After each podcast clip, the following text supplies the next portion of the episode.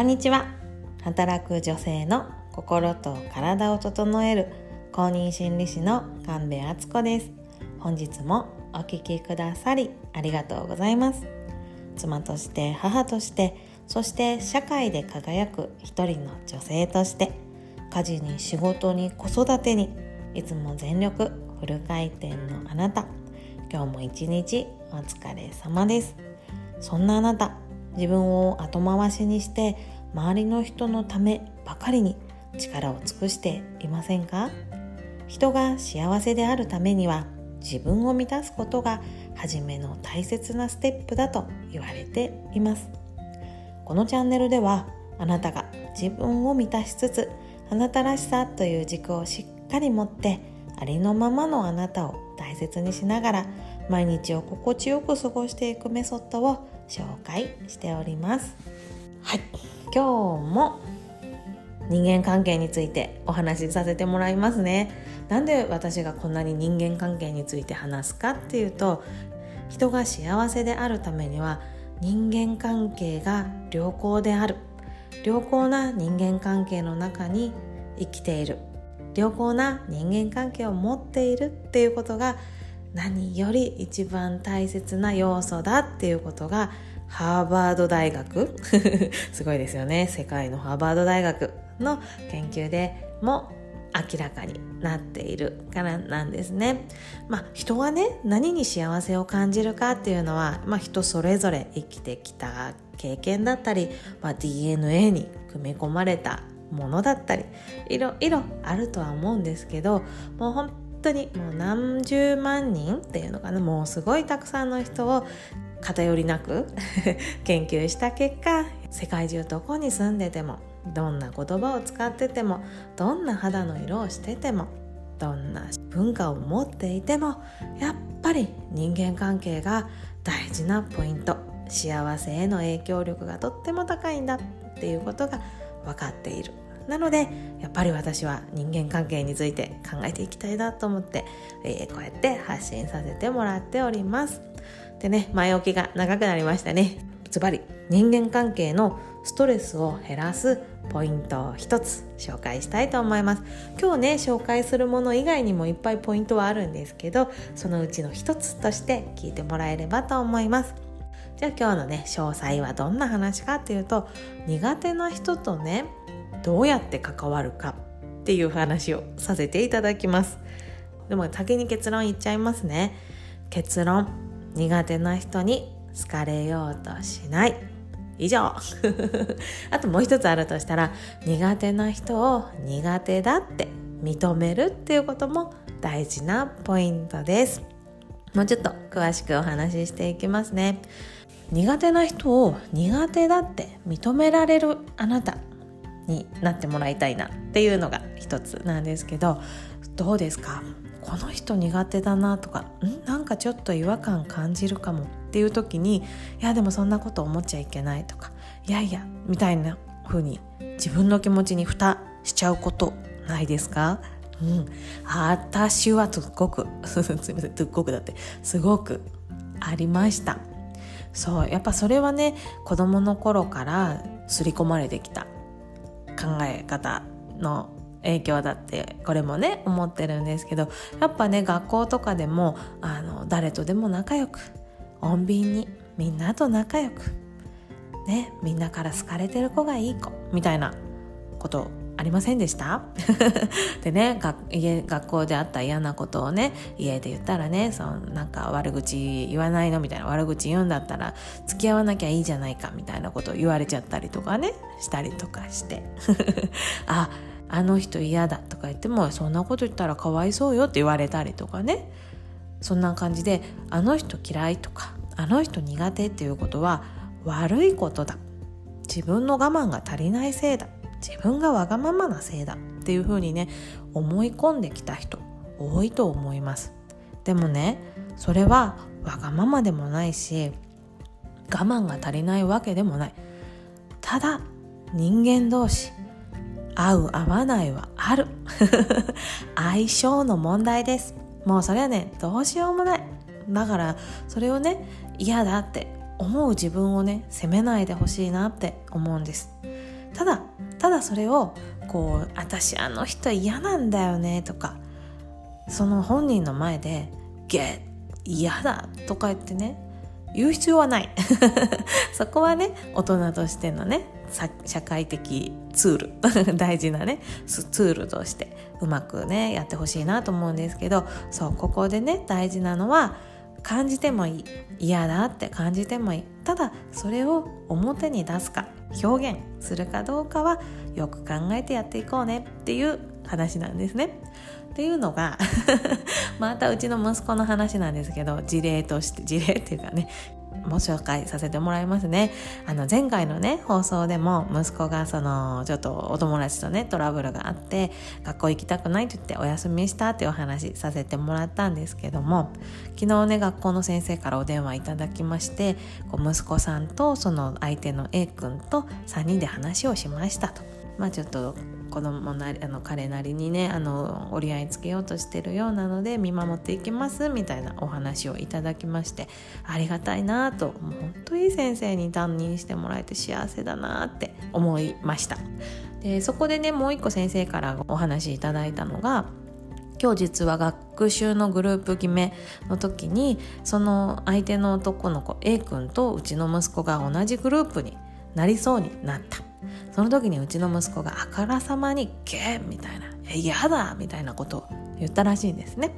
でそれに対して先生は「それは良くないことだよ」と。うん、それは A 君に対して失礼だし A 君を傷つける行為だよっていうことをあの伝えてますっていうふうに言っていただいてあ本当にありがとうございますって言ってあの本当いい先生だなと思ってお電話を切ったんですけど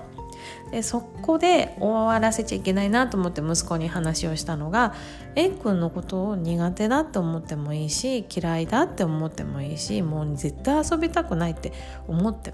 全く構わないと。それはあなたを守るためだしあなたがそう感じるならそれをね否定する必要はないそれはもうあなたが感じていいことただただそれをね周りの人に聞かせる必要がそこであるのかっていうのはよく自分で考えなさいという話をしました。これってね大事なスキルだと思うんですよ。嫌いだな嫌だなっていうところには蓋はしない。ただそれを表現するかどうかはちゃんと考える。それを表現することで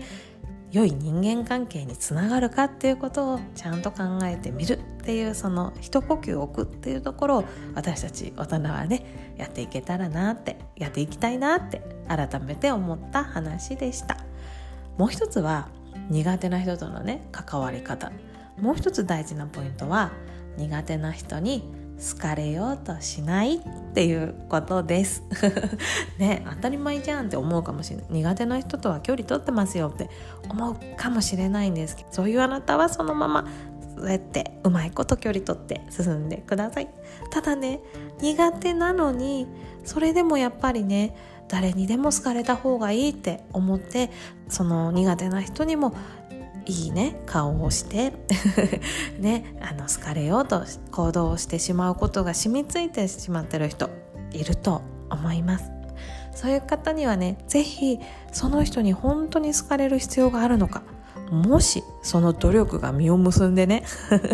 苦手な人に好かれてしまった場合どうするっていうそれ苦しくないっていうことをね今一度考えてもらってあなたの良い人間関係を作っていくためにあなたの周りを良い人間関係で満たすために必要な行動は何かなって一度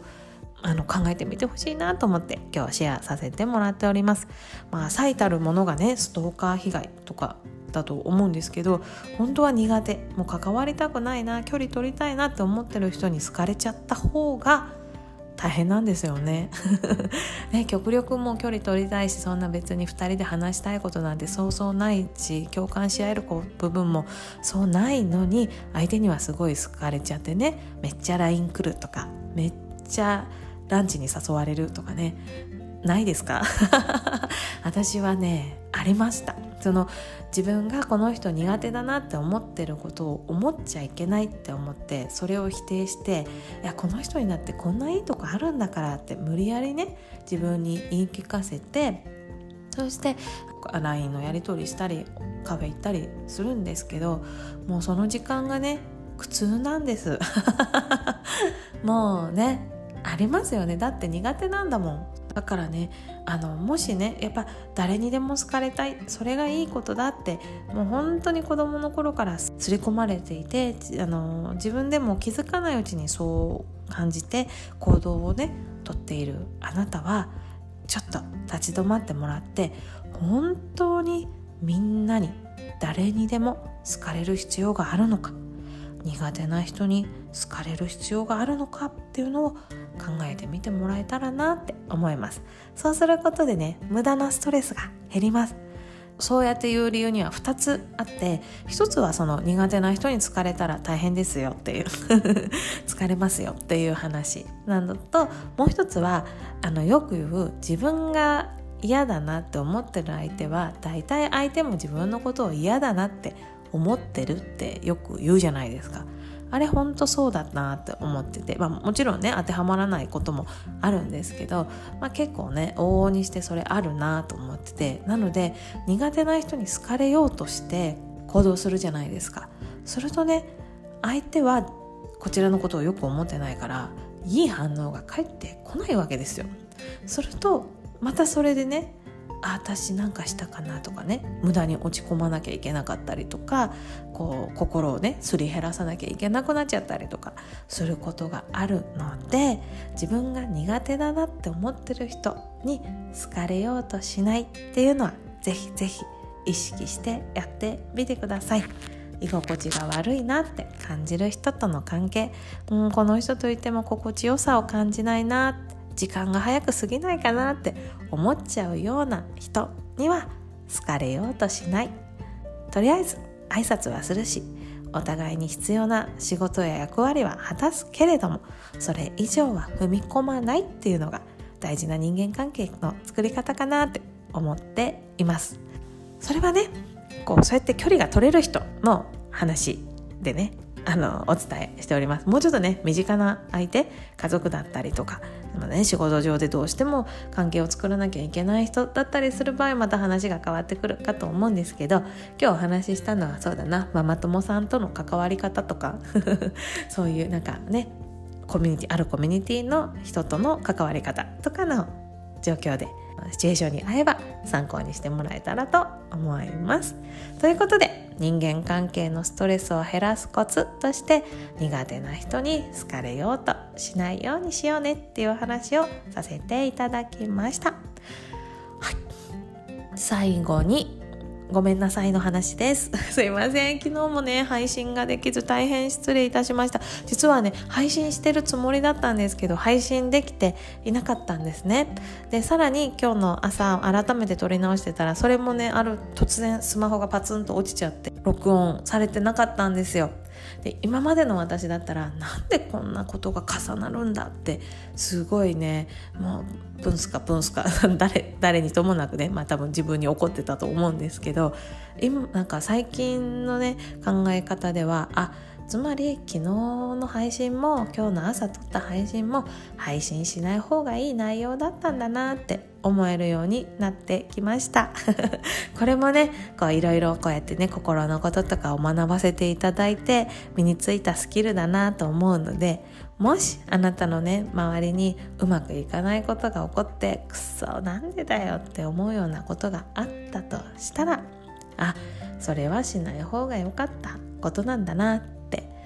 無理やりにでも思うようにしてみてください。なんかね電車に乗り遅れた時とかねクソみたいなあやばいまた遅刻しちゃうよまた走んなきゃ駅からみたいなことあるじゃないですか。でそういう時にはああの電車に乗ってたらこう事故に遭ってたかもしれないとかね。そんな風に無理やり思うようにしてできるだけイライラする種を 切り替えるように努力しているところです。もしね、良ければこれも使ってみてください。まあ、うまくいかないことも多いですけどね、そう切り替えられないことも多々ありますけれども、日々、積み重ねだなと。で、幸せを感じるっていうのはもう本当にスキルだと思ってます。ね、嫌なことを減らしたいって思うんであれば、自分の人生をより良くしたいって思うのであれば、そっちに行くようにありとあらゆるスキルやツールを使ってそっちの方向に自分を連れて行ってあげましょう。ということで今日も長くなっちゃいました。昨日の分と合わせてちょっと気持ちが乗っちゃって お話しさせていただきました。ではまた次回の放送でお会いしましょう。今日もあなたにとって心地よい一日となりますように。